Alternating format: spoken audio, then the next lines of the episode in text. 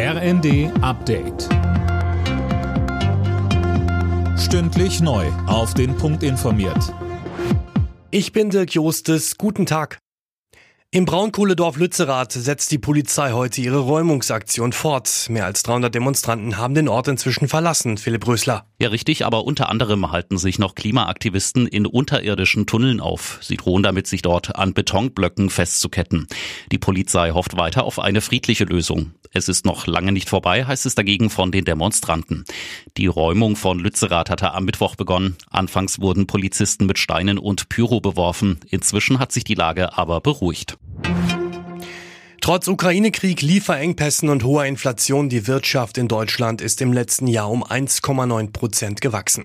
Davon geht das Statistische Bundesamt in einer ersten Schätzung aus. Demnach hat sich die Wirtschaft trotz Krisen gut behauptet. Fällt bald auch die Maskenpflicht im Fernverkehr? Die Forderungen dazu werden lauter. Laut Redaktionsnetzwerk Deutschland machen sich die Bahnbetriebsräte dafür stark, die Maskenpflicht ab nächsten Monat in allen öffentlichen Verkehrsmitteln abzuschaffen. Schock in Hollywood. Lisa Marie Presley, die Tochter von Elvis Presley, ist tot. Sie starb im Alter von nur 54 Jahren an einem Herzstillstand. Noch am Dienstag hatte Lisa Marie Presley an der Gala zur Verleihung der Golden Globes teilgenommen.